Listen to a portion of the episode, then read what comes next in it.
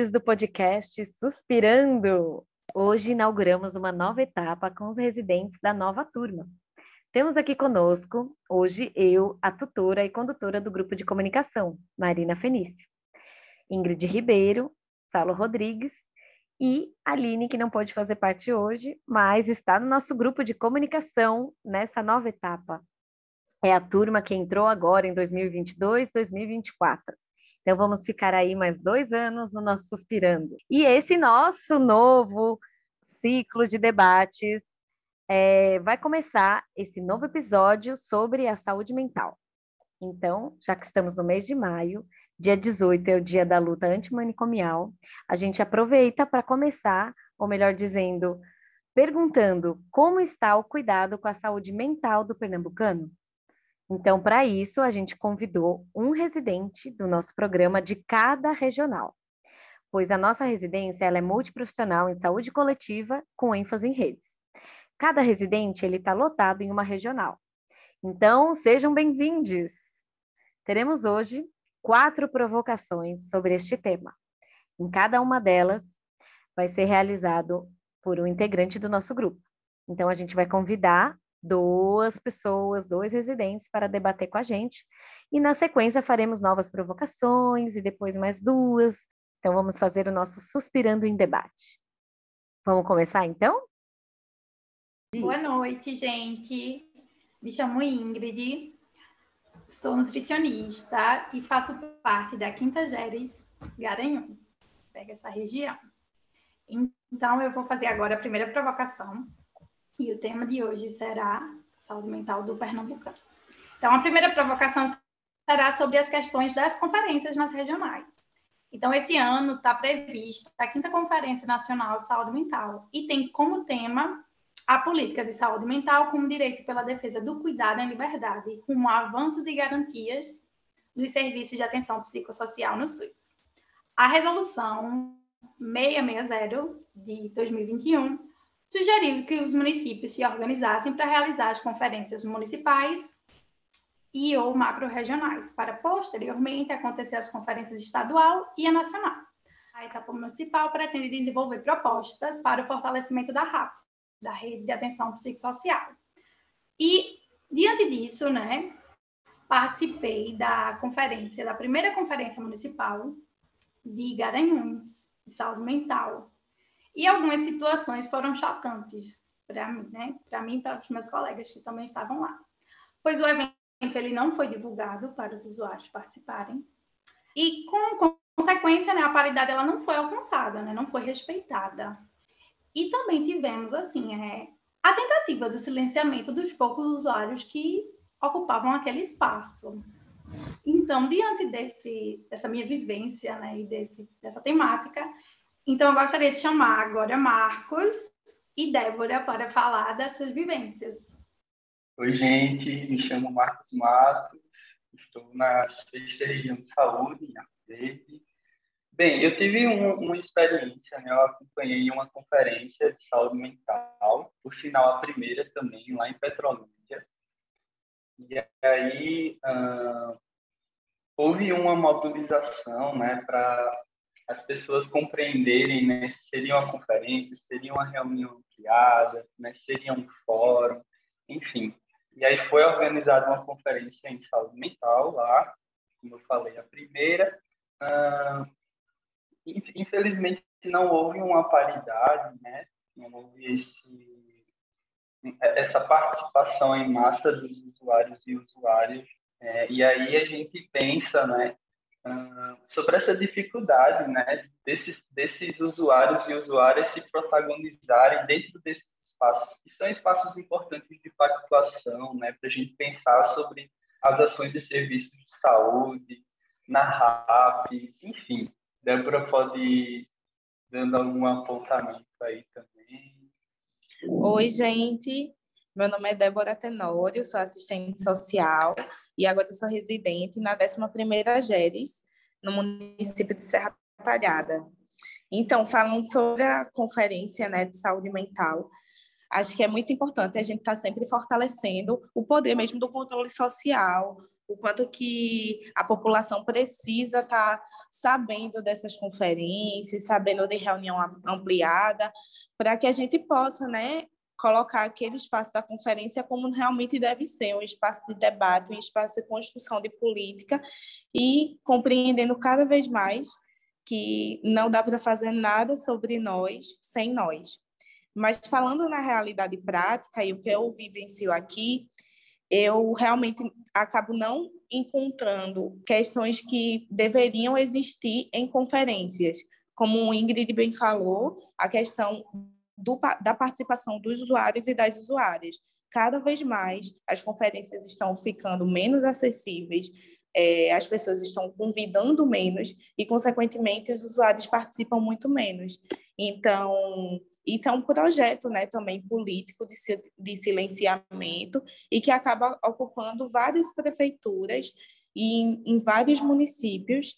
É, então, acredito que a questão realmente de, da participação paritária cada vez mais ela não está próxima, mas eu acho que isso daí é uma coisa para a gente estar tá constantemente nesse espaço de luta. Ai, perfeito, Débora, perfeita a sua fala. E assim, a vivência da gente da Quinta Geres foi bem chocante, sabe? Porque o evento ele não foi divulgado nem para os usuários e também teve um limite os convites, né? Foram feitos convites e tal. E tinha um limite, dizendo, olha, tal setor pode participar uma pessoa, de residente de tal programa, duas pessoas. E aí fomos todos os residentes de vários programas ocupar aquele espaço. E os poucos usuários que tinham, assim, um silenciamento, um, um evento, assim, foi um, um, evento político, sabe? Foi de falas, assim, de, de pessoas da, da rede é, tentando silenciar, assim, foi muito chocante. Isso, Ingrid, é, e acho que uma outra realidade, assim, que eu pude observar, ah, como você já vem mencionando, né, essa fragilidade no sentido da presença mesmo, né, na, da, na notoriedade desses usuários e usuárias participando desse, desse espaço, né, de controle social, mas assim acho que os poucos e poucos usuários que participaram, infelizmente, uh, acho que profissionais também, né, infelizmente não estavam instrumentalizados, instrumentalizadas, né, para discutir as respectivas, os respectivos eixos, né, compunha toda a conferência. Então acho que eu, eu senti falta desse instrutivo, talvez, né, uh, para que as pessoas se preparassem né, para poder se colocar ali mais instrumentalizadas, né, sabendo uh, como é que acontece aquilo ali, né. Eu acho que era interessante haver pré-conferências, né, ou pré-reuniões mesmo para falar sobre o tema. E assim, ao meu ver, parece que às vezes nessas conferências, né, que está rolando assim, conferências de saúde mental em toda a região, a, a participação dos, dos usuários fica restrita a uma a uma apresentação artística, sabe? E parece que não pode falar do que acontece nos dispositivos. Fica um silenciamento velado. Eu, eu acho isso muito problemático. Partindo a partir da minha experiência aqui em Serra Talhada, é a primeira vez né, que eu estou no sertão, e aí eu estou vivenciando novas coisas que eu não vivenciava nem mesmo no Agreste, nem mesmo em Recife. É, mas falar o quanto que no interior, principalmente, o médico ele está em primeiro lugar. Então, em uma das reuniões ampliadas que eu fui, que não foi conferência, tinham do, duas pessoas que eram usuárias da área de saúde mental e quem teve o direito de fala para explicar as coisas sobre saúde mental foi o médico, né, da, do local. É, eu acho que também isso mostrou algumas coisas no sentido organizacional mesmo, e de funcionamento dos CAPs, da saúde mental em geral. E também questiono muito nessa é, essa tarefa da conferência, né? Eu questiono muito o lugar que os conselhos eles conseguem ocupar hoje em dia, porque a organização que vem através dos conselhos, a gente vê, eu vejo muito por aqui, o quanto, infelizmente, muitos conselhos estão inativos, né? E até mesmo são pessoas que estão ocupando aqueles locais de conselheiros e conselheiras que não têm é, um interesse, muitas vezes, naquilo, ou até não querem compreender a importância daqueles conselhos, né? Então, acho que a conferência ela vem articulada com muita coisa e, infelizmente, a gente está com uma grande defasagem. Arrasou, muito bom. Então, a gente pode ir para a segunda provocação? Boa noite, gente. Meu nome é Saulo, sou enfermeiro, residente na Quinta Geres de Garanhuns. E eu vou trazer um pouquinho a minha problemática sobre ansiedade e angústias que a gente sente, que são muito gerais, né? E a gente precisa encontrar um espaço para identificar essa emoção e dar um nome a esse sentimento. É, durante a pandemia, perdemos nossos espaços de manifestação cultural, de arte e de lazer. Nós perdemos tudo de uma vez. O contato social, o lazer, cultura, arte e a escola como espaço de interação social a gente viveu um momento de crise social muito grande na humanidade. Tivemos o um aumento do desemprego, a crise econômica que a gente está vivendo, e tudo isso faz com que a gente tenha a vida afetada. Além da pandemia, com morte de pessoas muito próximas. Tudo isso não tinha como não promover um desequilíbrio emocional. E no último mês, um episódio nos chama muita atenção, que é a crise de ansiedade coletiva na escola de referência em Recife, e nos acende um alerta para cuidados com a nossa saúde mental. Então, diante disto, eu gostaria de convidar Mônica e Chay para responder essa pequena provocação. Se manter atrás das telas é o novo normal? Olá, boa noite. É, meu nome é Mônica Pereira, sou assistente social, sou residente em saúde coletiva na 12ª GERES, lotada aqui no município de Goiânia, né, na Mata Norte. E que provocação, né? Acho que foi, ela foi realmente direcionada para mim, eu acho que foi uma boa pergunta. E eu acho que não. Eu acho que o movimento de, de se manter atrás das telas não, não deve ser o novo normal. Ele, ele pode estar sendo por agora, mas eu não acredito que ele seja o novo normal. Eu acho que quando a gente pensa em saúde mental, que a gente pensa, a gente falou anteriormente, né, sobre as plenárias, sobre as conferências, eu acho que quando a gente pensa em saúde mental, a gente não pode desassociá-la da democracia, de ocupação dos espaços políticos e ocupação dos espaços públicos né? As praças, praias, encontro com os colegas, parques. Então, eu não acredito que seja o novo normal. É, morando recentemente, eu estou há dois meses aqui na Mata Norte, né, na cidade de Goiânia, e eu estou sentindo essa disparidade, né, de morar é, longe de Recife, longe da capital, e ter um outro fluxo de transporte transporte, de relação, de relação com o vizinho. E eu acho que isso é importante é, para que a gente não possa perder o fio da meada. Né? Então, eu acho que é, quando houve o convite para participar do podcast, eu aceitei, mas com um sentimento de, de não de ansiedade e de angústia, mas com um sentimento de cansaço, das demandas né, da, da residência, das demandas de trabalho, das demandas da vida pessoal, que muitas vezes a, a gente acaba também fazendo de maneira virtual, como yoga, como a terapia, por exemplo, né? Então, e depois eu falei, não, é importante que a gente discuta sobre isso. É importante que eu esteja junto com outras pessoas que estão passando pela mesma vivência que eu nesse espaço, que a gente possa discutir de maneira mais ampliada, que eu também possa ouvir sobre a angústia e a ansiedade dos colegas. Eu acho que também é importante a gente partilhar. Então, para mim, é, viver sobre as telas, atrás das telas, ela não deve ser um novo normal, ela é por hora, mas eu acho que esse não é o melhor caminho. Eu acho que o melhor caminho é de ocupação dos espaços, de irmos para as ruas. Boa noite, pessoal. É, me chamo Chayane Késia, No momento, sou residente lotada na Geres de Ouricuri. Uma Geres composta por 11 municípios, né?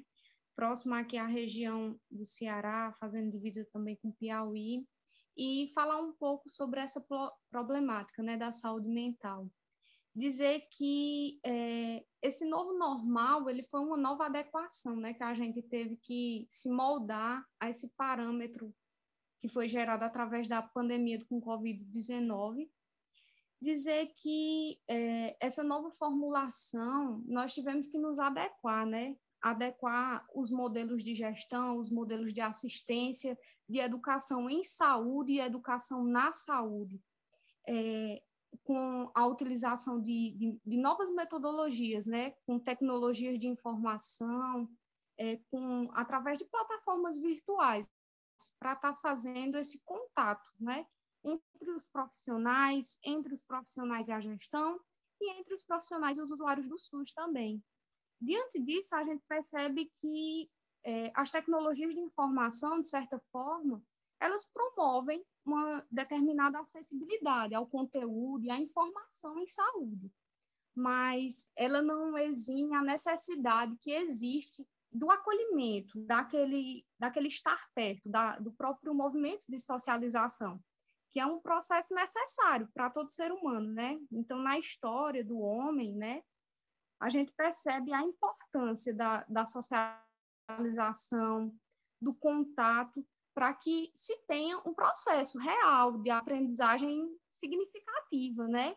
E diante disso, é, pensar nesse novo normal é entender que talvez é, essa pandemia, apesar de, apesar de tantas e tantas dificuldades, tantas perdas que, ela, que elas trouxem para tantas famílias, mas ela também trouxe uma nova visão de entender que essas tecnologias elas estão aí de forma complementar, de forma auxiliar nesse processo né, de fazer saúde, mas que é, é necessário ir além, né? é necessário utilizar essa tecnologia com ela, mas não é, somente em prol dela para fazer a saúde.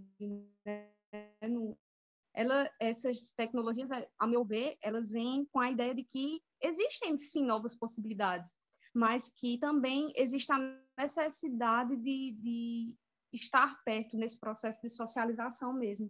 E a maior prova disso é entender como, como se deu toda essa dinâmica, quantas e quantas perdas nós tivemos dentro dos processos de assistência, dos processos de gestão. Então, a gente vê, por exemplo, o programa do PSE, a, a gente entende, entende o quanto é importante essa educação em saúde, o quanto é importante que as crianças elas estejam perto, estejam na, no, nesses espaços escolares, espaços de educação, e que o quanto esse, é, esse estar perto, esse ensinar perto, ele favorece o processo de aprendizagem, e que apenas as tecnologias de informação não, não fornecem essa aprendizagem totalmente, é necessário muito mais um vínculo entre, entre os profissionais e os usuários.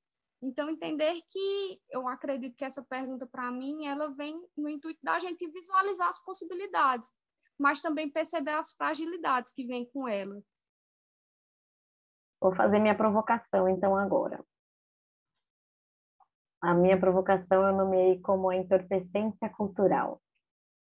Eu trouxe um poema de Miró, não sei se todo mundo conhece, mas ele é aqui de Recife, e ele é um poeta que mora, mora na rua, né? Já foi morador de rua, muitas vezes perambula por aí declamando seus poemas.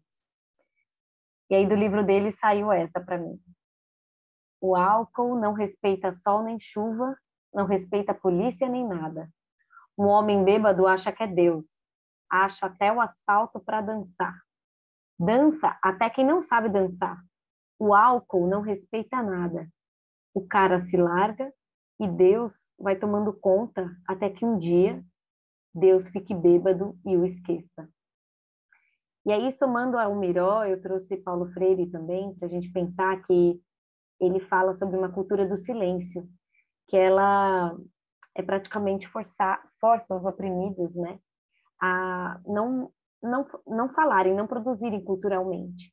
Então, como é que a gente constrói algumas bases estéticas de expressividade, de rompimento desse silêncio, né? Paulo Freire traz assim que a gente precisa para construir um futuro transformador, a gente precisa no aqui e agora produzir ações que sejam culturais, que façam um trabalho para nossa libertação de indivíduos, que aconteça não só nesse indivíduo, mas num coletivo maior, né, numa troca de valores. E ela passa pela produção cultural que cada um realiza. Então a minha pergunta é: pensando que a cultura é uma forma de expressividade dessa população oprimida e que isso nos traz uma possível libertação, como que vocês enxergam aí na Geres, aí na região de vocês, a questão sobre a entorpecência pelo álcool, pelas outras drogas? Vocês acham que ela aumentou? Vocês acham que esses problemas, né, eles estão começando a passar? Ou vocês observam que teve uma relativa, um relativo aumento por causa da pandemia, devido ao estresse, ao sofrimento gerado? Como que acontece, assim, essas pessoas, né, oprimidas, que estão por aí largadas, entorpecidas. É, eu queria saber de Letícia Soares e de Erivânia. É, boa noite, meu nome é Letícia Soares, sou farmacêutica e estou como residente na Quinta Geres, em Garanhuns. É, então, eu estou bem recente aqui na cidade, né? Dois meses, e é bem diferente que eu percebi de quando eu vim aqui em 2019, o aumento da, da população em situação de rua. É, e a gente sabe que muitos usam como escape, né? Alguma, algum tipo de droga de abuso. Mas mesmo assim, ainda a, a situação aqui é bem diferente da de Recife, que é de onde eu vim. Onde a população situação de rua já é bem alta. Na questão de produção cultural, primeiro a gente teria que gerar o acesso à cultura, né, dessa população. Isso se torna extremamente difícil, principalmente aqui em Garanhuns, que como a gente, é, Ingrid e Saulo já trouxe aqui, a conferência de saúde mental foi uma experiência muito difícil, assim. E perceber que eles foram completamente excluídos, sendo que eles são os protagonistas. Então, isso já afasta o usuário da sua realidade, da realidade que ele passa, dos sentimentos que ele traz, do seu contexto, da, do seu redor, né, da comunidade que ele está inserido. Até uma das propostas que foram levantadas foi da produção de um, aliás, de um centro de arte popular aqui, não foi? que aqui não tem. Então, seria uma boa para os usuários, mas é, a produção aqui é muito pequena. A gente sabe que a produção de arte aqui é restrita a certos grupos da elite, né? Então, dificulta muito o acesso amplo, né? Oi, meu nome é Erivânia, Erivânia Barros. Estou lotada na décima Geres Afogagem Gazeira, Sertão do Pajeú. E aí, quando a gente traz a questão da luta antimanicomial, a gente não pode esquecer que essa luta começou lá atrás, quando não se aceitou o modelo que se tinha na época, que era tido como um espaço de cuidado. E aí 70% das pessoas que viviam, por exemplo, lá no Hospital Colônia, em Barbacena, elas não tinham um diagnóstico, elas não tinham uma doença mental. Elas eram os diferentes, os que ameaçavam a ordem pública. E aí, o Colônia tornou-se o lugar dos desafetos, dos homossexuais, dos militantes políticos, das mães solteiras, dos alcoolistas. Imaginemos a realidade de hoje, né? Em que espaços essas pessoas estão? Estão muitas vezes negligenciadas aí nas ruas, sem oportunidade de terem tratamento, de terem um acompanhamento, de serem acolhidos, de serem cuidados. E aí, trazendo para a região aqui do sertão do Pajeú, né? quando a gente pensa nessa RAPS, nessa rede de apoio psicossocial, a gente vê o quanto ela ainda é frágil. Por mais que a gente venha dessa luta de mais de 30 anos, a gente ainda não conseguiu alcançar um patamar ideal para que, por exemplo, essas pessoas que enfrentam aí o adoecimento pelo álcool, pelo uso abusivo de outras drogas, a gente não conquistou espaço para que elas pudessem é, serem tratadas como elas devem ser tratadas, né? Então, por exemplo, aqui no Pajeú, nós não temos hoje nenhum CAPS do tipo AD. Nós temos apenas na região do Pajeú, para 12 cidades, oito CAPs, onde quatro estão em duas cidades. Só temos um do tipo 3, só temos dois do tipo I e o resto é CAPS 1. Então, os espaços de conferência, né, esses espaços que a gente tem de dizer o, o que é que a gente quer, é um espaço onde a gente deve justamente é, reforçar a importância dos centros de atenção psicossocial, que não trabalha na lógica da abstinência, por exemplo, que não trabalha na lógica é, da oração, que não trabalha na lógica da laborterapia, né? onde a gente sabe que, por exemplo, esse modelo que se tem aí de comunidades terapêuticas trabalham dessa forma. Então, os centros de atenção psicossocial, AD, álcool e drogas, né? Eles trabalham numa, numa lógica totalmente diferenciada desses, desse, dessas comunidades terapêuticas que hoje estão recebendo muito investimento do governo federal. Do ano de 2019 para o ano de 2020, esse aporte financeiro para essas comunidades dobrou passou de 157 milhões para mais de 300 milhões. Enquanto isso, a gente padece sem ter, por exemplo, é, CAPs do tipo AD na nossa região do Sertão do Pajeú. Então, assim, esses espaços de conferência servem justamente para que as pessoas conheçam a RAPS e, e lutem para que ela se fortaleça cada vez mais. E para que é, esses espaços cheguem mais próximos das pessoas, para que elas não fiquem vulneráveis e estejam sendo muitas vezes levadas a irem, por exemplo, para as comunidades terapêuticas que estão aí a todo custo tentando entrar na nossa é, na nossa rede de atenção psicossocial.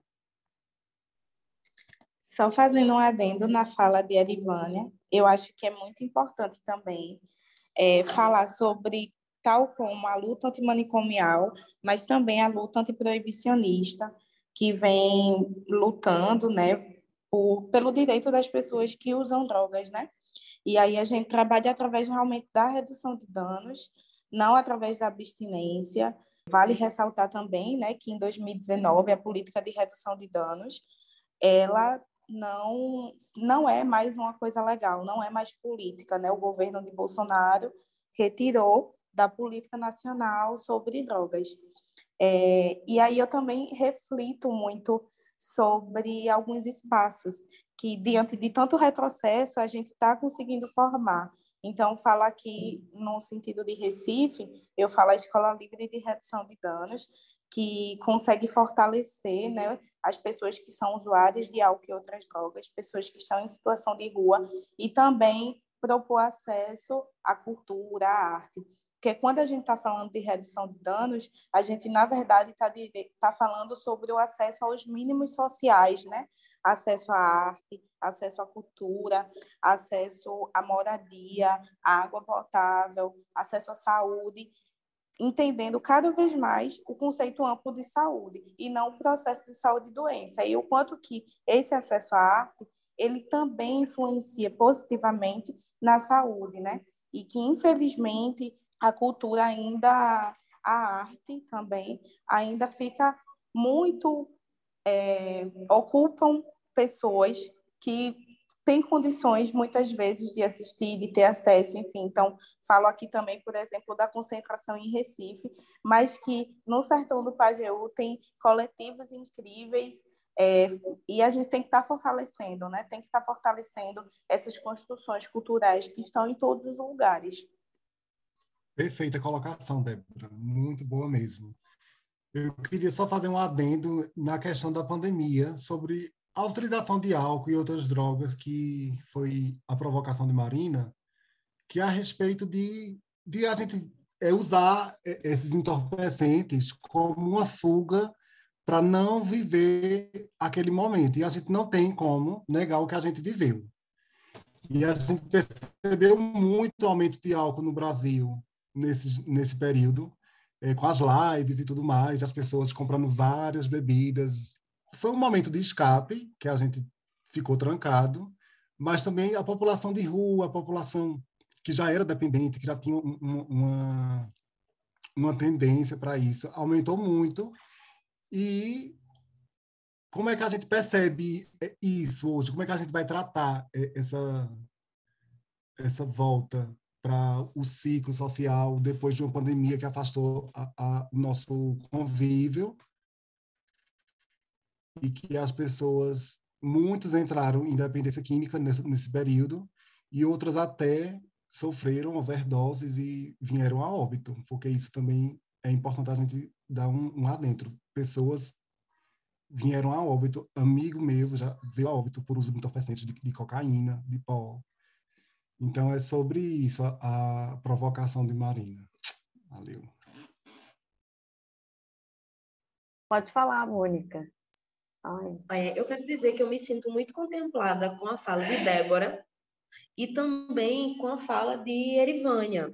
É, e quando Débora traz, né, trouxe o exemplo da Escola de Redução de Danos em Recife, é um exemplo maravilhoso. E aí, quando a gente pensa, quando a gente fala nesse consumo excessivo de álcool, é, como foi colocado, né, as pessoas na pandemia, comprando muita bebida, assistindo lives, seis, sete horas de lives, e as pessoas embriagadas dentro de suas casas, a gente também precisa fazer um adendo de como o consumo de álcool e outras drogas, ele é visualizado pela sociedade.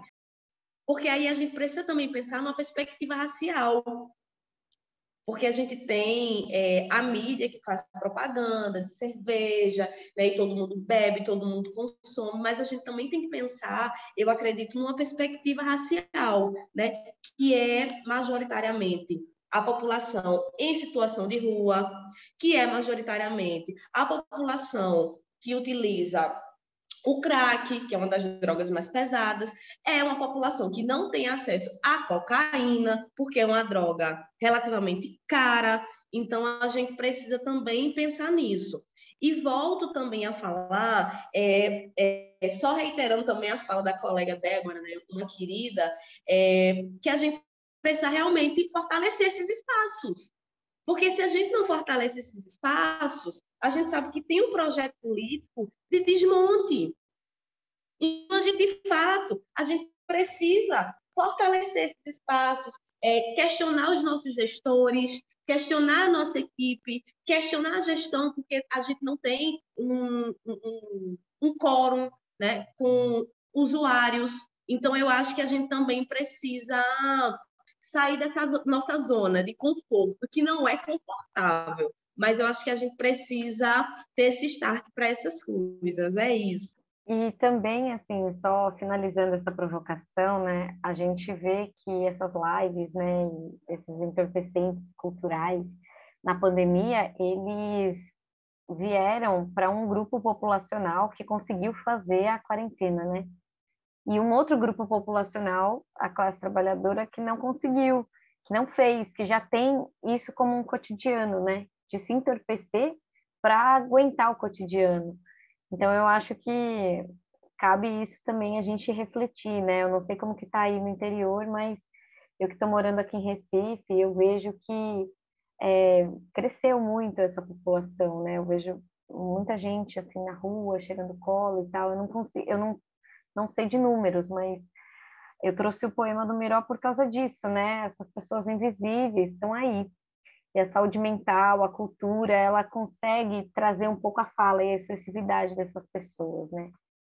Veja, gente, é a provocação de Aline. Ela quis trazer o tema manicômios mentais em nós. Ela escreveu o textinho assim: então, libertar o pensamento de uma racionalidade carcerária que segrega e cria muros cada vez mais altos, assim como os condomínios, é tão urgente quanto libertar nossa sociedade dos manicômios. Quem fala sobre isso é o Peter Pilbart, que é um filósofo e trabalhador de saúde mental. Então, é importante que, além do fim dos manicômios, a gente se relacione de outra forma com esse fora campo da, da nossa racionalidade ao qual a gente está extremamente acostumado. Então, o autor ele propõe um direito à desrazão. O direito à desrazão significa poder pensar loucamente, significa devolver um direito de cidadania pública ao invisível, ao indivisível, e até mesmo, porque não, ao impensável. Então, é, eu abro aqui para o debate, né? Como é que vocês estão lidando com o acaso, com o desconhecido, com o invisível? O que está fora desse campo da racionalidade? Como vocês estão conseguindo aproveitar e refletir sobre isso. Então, é Ivânia aqui, né? Ó, eu, eu vou fazer, provocar também uma reflexão. Será que somos mesmo livres? Será que a gente pode se considerar livre? Será que a gente tem a liberdade de ser quem somos, de dizer o que pensamos, de assumir nossos gostos? A gente Será que a gente não tem uma falsa impressão de liberdade? E aí, a respeito dos muros, quantos muros ainda não estão em pés, né? Na nossa mente. São os muros dos nossos manicômios pessoais, subjetivos.